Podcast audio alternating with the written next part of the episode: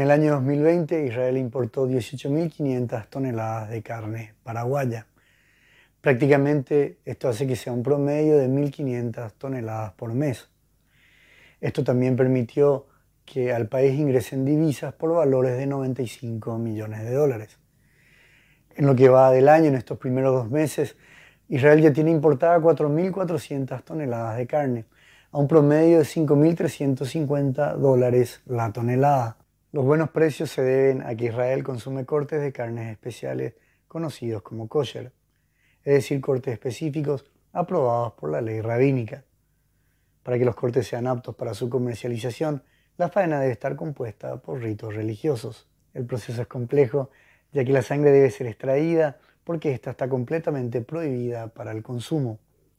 Para la industria nacional, el comercio de la carne kosher es sumamente ventajosa, porque en general solo son aptos los cortes delanteros del animal, los que comúnmente comprenden un menor valor para la exportación a otros mercados.